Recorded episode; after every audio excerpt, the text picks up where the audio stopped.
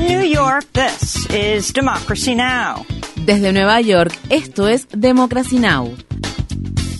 Democracy Now! es un noticiero internacional de radio y televisión que se transmite desde Estados Unidos a través de Internet en democracynow.org. Welcome to Democracy Now!, democracynow.org. Bienvenidos a Democracy Now! en español democracynow.org barra es. El informativo de Guerra y Paz con Amy Goodman.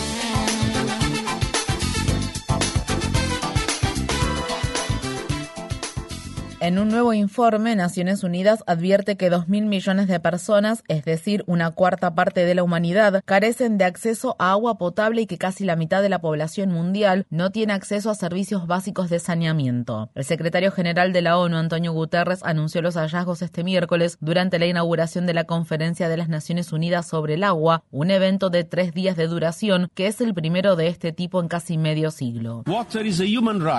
El agua es un derecho humano y un denominador común del desarrollo para forjar un futuro mejor. Pero el agua está en graves problemas. Estamos drenando la sangre vital de la humanidad a través del sobreconsumo vampírico y el uso insostenible y evaporándola a través del calentamiento global.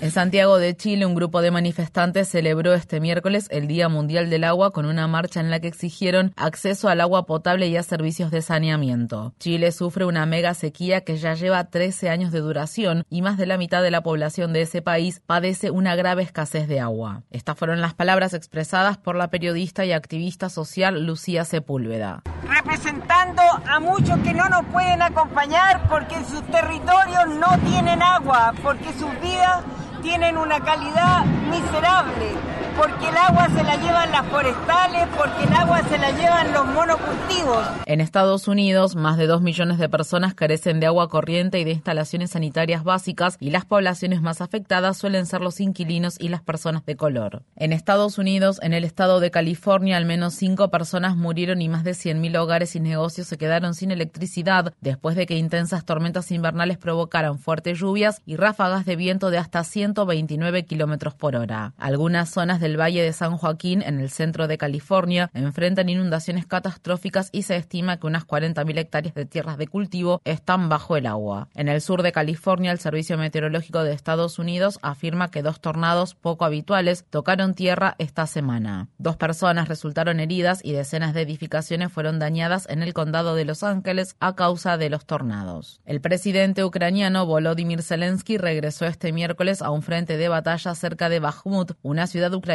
devastada por la guerra donde prometió responder a cada golpe. Las declaraciones de Zelensky se producen luego de que las Fuerzas Armadas rusas lanzaran este miércoles una serie de ataques contra instalaciones civiles en diversos lugares de Ucrania que causaron al menos ocho muertos y decenas de heridos. En Moscú, funcionarios rusos han advertido al Reino Unido que no envíe uranio empobrecido a Ucrania. Este metal es un subproducto derivado del proceso de enriquecimiento que se utiliza para fabricar ojivas nucleares y combustible para centrales eléctricas. Es un producto tóxico y radiactivo que se ha relacionado con defectos de nacimiento congénitos, cáncer y daños renales. Estas fueron las palabras expresadas por el ministro de Relaciones Exteriores de Rusia, Sergei Lavrov. Aunque no existe una convención que prohíba los proyectiles de uranio empobrecido, la Asamblea General de las Naciones Unidas considera de manera periódica algunas de las resoluciones en las que se insta a los países a no producir o utilizar uranio empobrecido. El Reino Unido, Estados Unidos y Francia votan siempre en contra de esas resoluciones. Вот немногие из это вот три из тех немногих стран, которые всегда голосуют против таких резолюций. Desde la década de 1990, Estados Unidos ha disparado municiones con cientos de toneladas de uranio empobrecido en Irak, Serbia, Kosovo y Siria, así como en el antiguo campo de entrenamiento naval de Vieques, una instalación naval estadounidense ubicada en la isla puertorriqueña de Vieques. Activistas pacifistas de la organización Code Pink interrumpieron repetidas veces al secretario de Estado de Estados Unidos Anthony Blinken, mientras este testificaba ante el Comité de Relaciones Exteriores del Senado. Estas fueron las palabras expresadas por Medea Benjamin, cofundadora de la organización Code Pink. El pueblo estadounidense no quiere seguir alimentando una guerra indirecta con Rusia que podría llevarnos a la Tercera Guerra Mundial o a un holocausto nuclear. Se supone que usted es diplomático. Comience a negociar. Si no le gusta la propuesta de paz de China, ¿qué propone usted?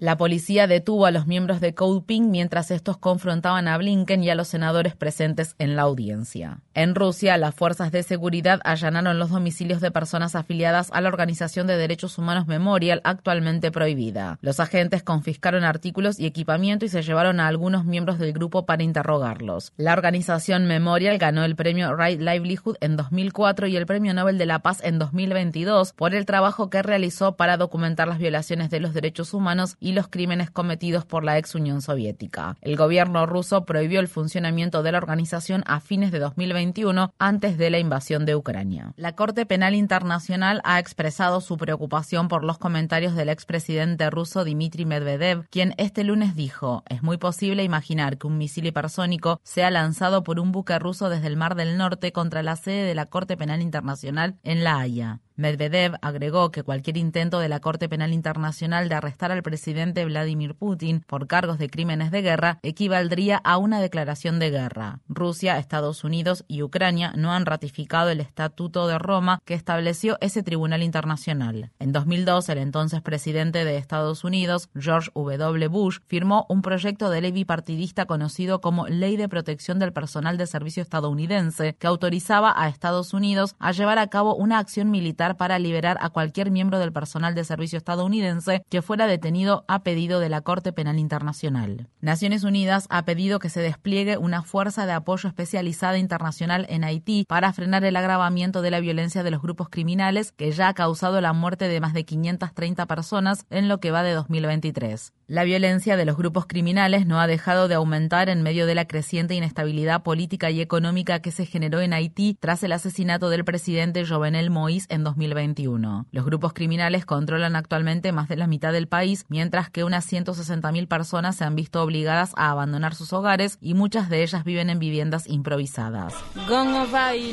Los grupos criminales nos invadieron. Perdí a mi marido a causa de las guerras entre grupos criminales. Estoy sola con mis hijos. Vivía en la calle y después de muchas búsquedas encontraron este lugar para que nos quedáramos.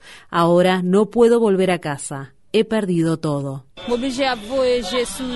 La mitad de la población de Haití no tiene suficiente comida. La ONU advierte que los menores de edad están especialmente expuestos a la violencia de los grupos criminales y se enfrentan a secuestros, reclutamientos forzosos y actos de violencia sexual. Un terremoto de magnitud 6,5 causó al menos 19 muertos y centenares de heridos en Afganistán y Pakistán. El terremoto sacudió el martes por la noche la región montañosa del noreste de Afganistán, cerca de la frontera con Pakistán, y provocó daños en edificios y deslizamientos de tierra. En Estados Unidos, en el estado de Wyoming, una jueza suspendió de manera temporal una prohibición del aborto que fue promulgada recientemente en el estado y que está siendo impugnada en los tribunales. En su decisión, la jueza alegó que los residentes de Wyoming tienen el derecho constitucional de tomar decisiones individuales sobre su atención médica. Mientras tanto, un hospital del estado de Idaho anunció que dejará de atender partos ya que una gran cantidad de su personal médico se ha ido del estado debido a la prohibición estatal del aborto que criminaliza a los proveedores de servicios abortivos. Las mujeres embarazadas de Sandpoint, una localidad situada en el noroeste de Idaho, tendrán ahora que viajar más de 70 kilómetros para recibir atención médica prenatal y durante el parto. El Banco Central de Estados Unidos ha elevado las tasas de interés en otro cuarto de punto porcentual. Es la octava vez consecutiva que la Reserva Federal de Estados Unidos sube el costo de los préstamos, a pesar de que las propias previsiones de esa institución muestran que dos millones de personas podrían perder sus empleos a causa de estos aumentos de la tasa de interés. La senadora demócrata del estado de Massachusetts, Elizabeth Warren, criticó la decisión del presidente de la Reserva Federal, Jerome Powell, y publicó en Twitter. Llevo meses advirtiendo que el camino que la Reserva Federal está tomando podría dejar sin trabajo a millones de estadounidenses. Tenemos muchas herramientas para combatir la inflación sin necesidad de empujar la economía a un precipicio. El Fondo Monetario Internacional aprobó esta semana un préstamo de 3 mil millones de dólares para Sri Lanka en medio de la peor crisis económica que atraviesa ese país desde que obtuvo la independencia. La inflación en Sri Lanka se ha disparado por encima del 50%, lo que ha provocado que la población tenga dificultades para comprar alimentos. Se trata del decimoséptimo rescate que Sri Sri Lanka recibe del FMI y el tercero desde el final de su guerra civil en 2009. En el Líbano, un grupo de manifestantes se congregó este miércoles en la ciudad de Beirut para protestar contra el empeoramiento de la situación económica en ese país. Muchos de los manifestantes eran exmiembros de las fuerzas de seguridad, cuyas pensiones estatales han ido perdiendo rápidamente valor debido a la grave crisis económica. Desde 2019, la libra libanesa ha perdido más del 98% de su valor frente al dólar estadounidense. Mientras tanto, en Argentina la inflación superó el 100% por primera vez desde la crisis financiera que el país enfrentó a principios de la década de 1990. Argentina ha intentado dar un giro a su economía en medio de luchas internas en el gobierno y cambios de ministros. En 2022 hubo protestas generalizadas contra las medidas de austeridad derivadas de los rescates financieros del FMI y de la mala gestión de la deuda por parte del gobierno argentino.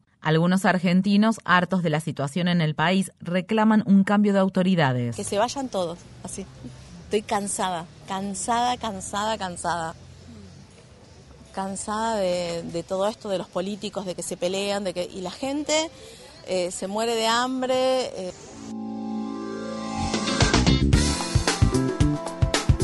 Infórmate bien. Visita nuestra página web democracynow.org/es Síguenos por las redes sociales de Facebook, Twitter, YouTube y SoundCloud por Democracy Now! es.